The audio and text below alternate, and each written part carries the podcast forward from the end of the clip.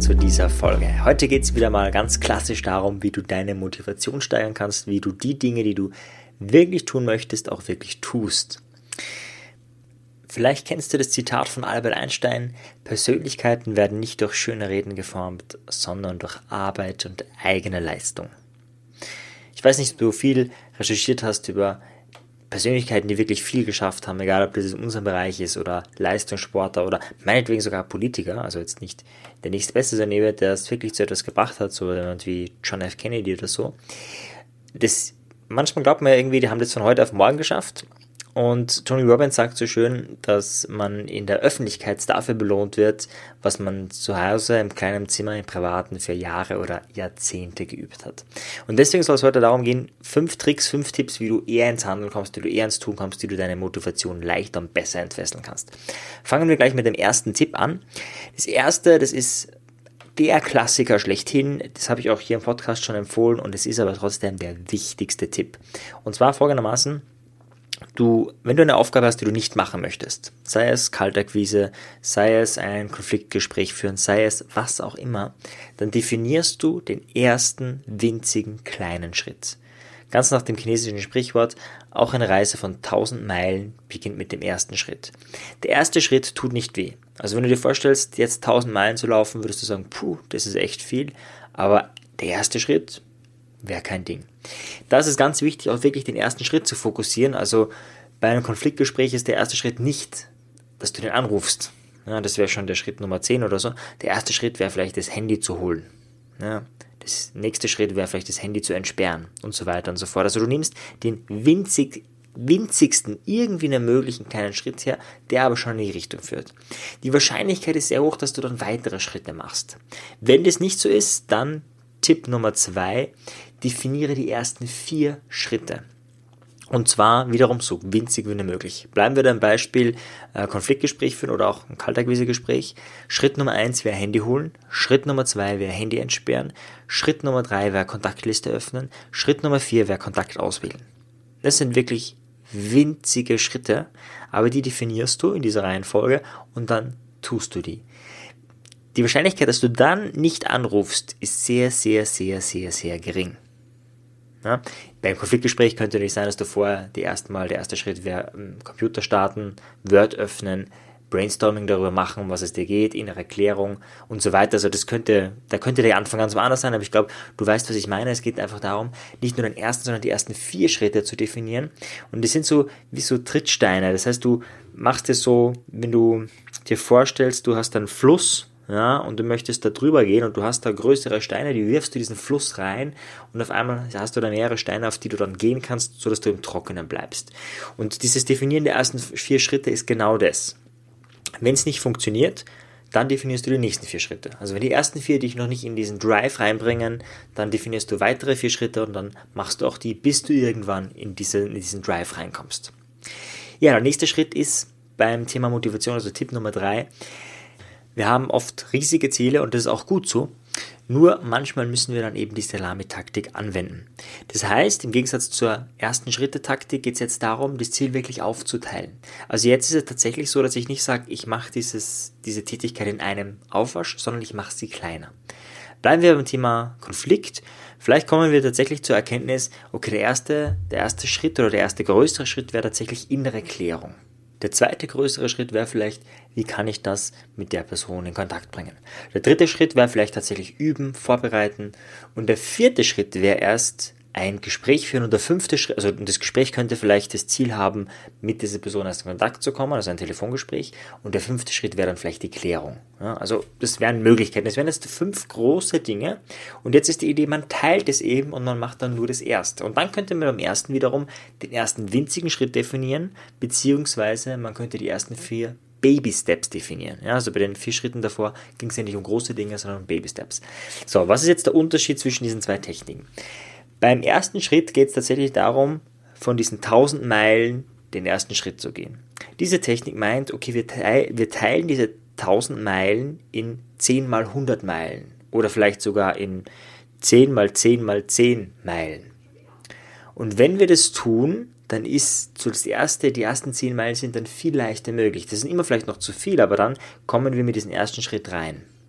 Das heißt, die, Technik, die Technik des ersten Schrittes bringt uns darum, äh, dazu ins Handeln zu kommen. Das ist aber dann, wenn es einfach gigantisch groß ist, oft trotzdem schwierig. Und dann kann man natürlich die Technik der ersten vier Baby-Steps hernehmen, diese Trittsteine, diese Wassersteine im Wasser. Und auch das kann manchmal nicht helfen. Und wenn das so ist, dann muss man das teilen. Warum ist dieses Teilen so wichtig? Ganz einfach, äh, unser Geist, unser Gehirn mag Dinge, die einfach sind und die klar sind. So, und wenn du eigentlich gar nicht so genau weißt bei einem Konflikt, was da noch alles gemacht gehört oder wie auch immer, dann will man nicht anfangen. Und wenn du dir überlegst, wie kannst du das sinnvoll einteilen, dann hat der Geist Klarheit und es ist viel leichter für ihn, das wirklich zu tun. Das heißt, manchmal reicht sogar die Dinge aufzuteilen, um dann zu sehen, hey, okay, dann mache ich jetzt mal das, weil danach kommt das, danach kommt das und dann habe ich mein Ziel erreicht. Hingegen, wenn man sich einfach denkt, ich muss diesen Konflikt klären und dann ist so eine, so eine vage Wolke irgendwie im Kopf und man weiß nicht genau, was man machen will. Ja, Tipp Nummer 4 ist, sich Hilfe zu holen. Ich kann es nicht oft genug wiederholen. Wir brauchen die Menschen um, um uns herum, ja, die haben ganz starken Einfluss auf uns, wir haben auch einen starken Einfluss auf die, aber die haben einen starken Einfluss auf uns. Und warum nicht sich Menschen holen, die uns helfen, die uns dienen? Geh in Facebook-Gruppen oder wenn du Facebook nutzt, wenn du kein Facebook nutzt, dann bleib dabei, aber wenn du es nutzt, dann geh wenigstens in sinnvolle Gruppen, wo du inspirierende Menschen kennenlernst. Triff dich in Cafés oder bei Veranstaltungen, geh dorthin, wo du sagst, hey, das sind spannende Menschen und dann mach eine Art Commitment mit diesen Freunden, mit diesen, könnten auch Bekannten sein, es könnte auch eine Erfolgspartnerschaft sein. Ja, wenn du dir vorstellst, du möchtest zum Beispiel deinen Umsatz erhöhen und dann hast du jemand anderen, der ähm, dir gerade erzählt, hey, er hat das und das, das geschafft und du denkst dir, was, wenn der das kann, dann kann ich das auch, ja, und dann bist du oft wieder motivierter. Oder wenn du laufen gehen möchtest, ja, alleine laufen ist vielleicht schwierig, dann mach's mit jemand anderen. Ja, du musst es ja nicht dauerhaft machen, du musst ja nicht immer mit ihm laufen, aber so die ersten zwei, drei, vier, fünf, zehn Mal sind oft hilfreich. Danach kann man das Ganze auch alleine machen. Was immer es ist, hol dir jemand anderen und das kann auch echt sein, dass du zu einem Freund sagst, hey du, ich weiß, du, das interessiert es nicht so, aber ich würde da gerne mein Business weiterfeilen. Ich merke, ich komme nicht weiter. Könntest du mich nächste Woche anrufen, ob ich die Dinge, die fünf Punkte hier, die ich dir aufgeschrieben habe, geschafft habe? Das heißt, dein Freund muss nicht mal wissen, um was es da geht. Der ruft dich nur in sieben Tagen an und fragt dich, hast du Punkt 1 ausgeführt? Ja, nein, wenn nein, warum nicht? Bei Punkt 2, 3, 4, 5. Und mehr muss der gar nicht machen. Das heißt, der muss sich theoretisch für dein Business nicht mal interessieren. Es könnte theoretisch auch ein Fremder sein. Es geht nur um diesen Anruf. Und wenn du das machst, dann hast du viel mehr inneren Drive, weil du merkst, hey, da kommt irgendwann diese Ergebnismessung und da wollen wir natürlich gut dastehen. Ja, Tipp Nummer 5, also wir haben einen richtigen äh, Speed drauf heute, oder ich habe einen richtigen Speed drauf heute. Tipp Nummer 5 ist Mentaltraining. Visualisieren mh, mm, hat unglaublich viel macht. Also in einem NLP-Seminar ist das auch eines der Tools, die ich sehr gern und sehr oft einsetze, damit die Leute so richtig ihren Drive entwickeln und ihre Ziele und Visionen groß sehen und auch wirklich diesen Anker bekommen, so hey, ich will jetzt loslegen, hey, ich will jetzt was machen. Mit Visualisierung können wir wahnsinnig viel machen. Ich gehe da jetzt nicht ins Detail rein, wie bei dem Abendseminar oder wie auch bei den NLP-Einführungsseminaren, wo wir in zwei Tagen auch wirklich lernen, hey, wenn du eine Vision hast, kannst du die, wenn du die Bilder veränderst, die Größe und viele andere Dinge, noch viel größer machen und besser machen. Oder wenn du Dinge nicht tun willst, kannst du auch da die inneren Bilder, die inneren Filme verändern, so dass du das seltener tust, dass so eine Art Unlust entsteht, diese negativen Muster zu fahren. Also da gibt es ganz viele Möglichkeiten. Damit beschäftigen wir uns jetzt nicht. Aber dieses klassische Visualisieren, also vorstellen, dass du etwas tust, das reicht für diese Technik schon aus. Und zwar, was ist die Idee? Du nutzt Mentaltraining, um dir vorzustellen, wie du das tust. Also gehen wir davon aus, du möchtest Sport machen, schaffst es aber nicht. Ja? Das erste, was du tun könntest, da musst du nicht mal aufstehen, musst du nichts tun, ist nur mal dir vorzustellen, wie du es tust. Und das kannst du auch ein zweites, drittes, viertes, zehntes, zwanzigstes Mal tun. Und du machst es immer und immer wieder. Die Wahrscheinlichkeit ist sehr hoch, dass du damit anfängst. Wenn das nicht klappt, dann kombiniere die Methoden. Nehmen wir an, du möchtest einen Marathon laufen. Ja, nehmen wir an, du hast vielleicht auch ein bisschen äh, Gewicht auf den Rippen, du bist äh, total unsportlich und das wäre jetzt dein Plan. Ja. Dann wäre das erste tatsächlich die Salamitaktik, das mal zu teilen, das Ziel. Also jetzt 42 Kilometer zu laufen, eindeutig zu viel. Ja? Also gibt es mal ein Zwischenziel, gibt es mal die 21 Kilometer, dann gibt es mal die 10 Kilometer, dann gibt es mal die 5 Kilometer. Ja, und dann gibt es tatsächlich mal dieses winzige Ziel, äh, vielleicht einen Kilometer zu laufen ja, oder zwei. Ja, also irgendwie was ganz Kleines. Also dann haben wir mal dieses ganze ähm, Prozedere geteilt. jetzt machen wir folgendes, jetzt könnten wir visualisieren, wie wir das tun, wie wir das tun, wie wir das tun. Wir stellen uns das mehrfach vor, ja, könnten es auch mehrere Tage hintereinander tun oder wir können sogar eine motivierende Musik im Hintergrund aufdrehen und uns dann vorstellen, wie wir das tun. Die Wahrscheinlichkeit ist hoch, dass wir einen Drive haben. Wir haben aber nicht denselben, nicht den Drive, den wir wirklich brauchen, deswegen rufen wir einen Freund an und der sagt, ja, gut, äh, kann morgen kommen, äh, du gehst laufen. Gut, die Wahrscheinlichkeit, dass du es jetzt machst, ist, geht gegen 100%, aber gehen wir davon aus, es ist noch immer nicht 100%, dann würdest du folgendes machen, dann würdest du dir vornehmen, Technik des ersten Schrittes, zu laufen, du laufst aber gar nicht, sondern du ziehst nur die Schuhe an. Die Wahrscheinlichkeit ist hoch, dass du dann einfach laufen gehst. Nehmen wir an, es wäre noch immer ähm, zu wenig, dann würdest du die ersten vier Schritte definieren. Es wäre vielleicht sowas wie, ja, äh, Sportklamotten anziehen, Schuhe anziehen, äh, Schlüssel in die Hand nehmen, aufsperren, eventuell ein Betreibler einpacken. Und dann hast du deine ersten vier Schritte und dann würdest du die ersten vier Schritte einfach mal machen. Gut, wie gesagt, wenn der Freund da ist, äh, dann würdest du wahrscheinlich sowieso laufen. Ich wollte jetzt nur mal alle fünf Techniken in ein Beispiel reinpacken, um auch so ein bisschen den Unterschied klar zu machen. Ja? Also erster Schritt und die ersten vier Baby-Steps, diese Trittsteine, diese äh, Steine im Wasser, sind sehr ähnlich, aber es ist doch was anderes. Was ist der Unterschied oder, oder wann kannst du das eine, wann kannst du das andere verwenden? Der erste Schritt ist einer meiner Lieblingstechniken, weil er total simpel ist. Man macht einfach das erste winzige Mini-Ding. Also wenn du zum Beispiel ein Buch schreiben willst, hast aber keine Lust. Ja, also eigentlich schreiben, ah, willst du jetzt eigentlich nicht. Da könnte man sagen, ja, mach's mit Willenskraft. Oder du könntest sagen, nee, schreib kein Buch, aber mach mal das Word-File auf.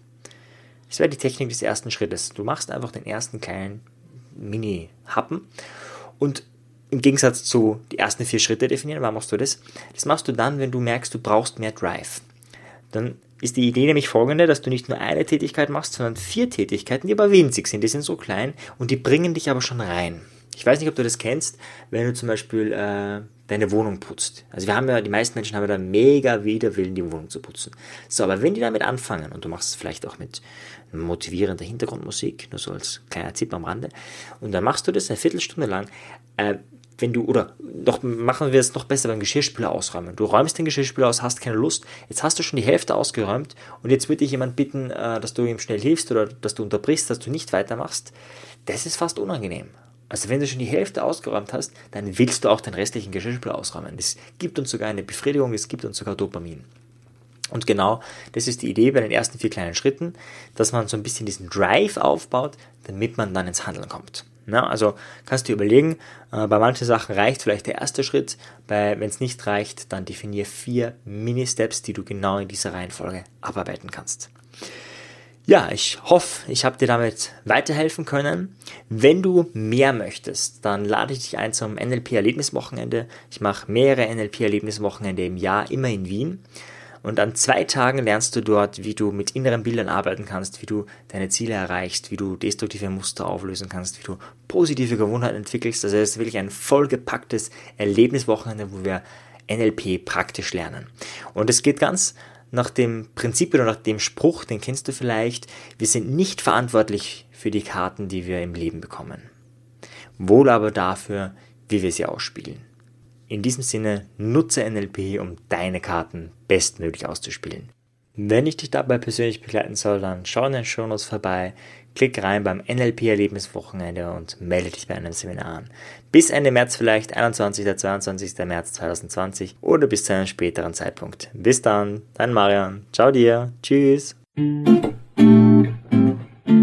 Wenn dir die Folge gefallen hat, dann bewerte sie doch auf iTunes. Wenn du mehr möchtest, dann schau auf meinem persönlichen Telegram-Kanal Selbstbeeinflussung vorbei oder bei einer meiner Webinare, die interaktiv und kostenfrei sind. Diese findest du auf meiner Website, genauso wie das Audioprogramm, welches mit dem Gutscheincode Podcast günstiger zu erwerben ist.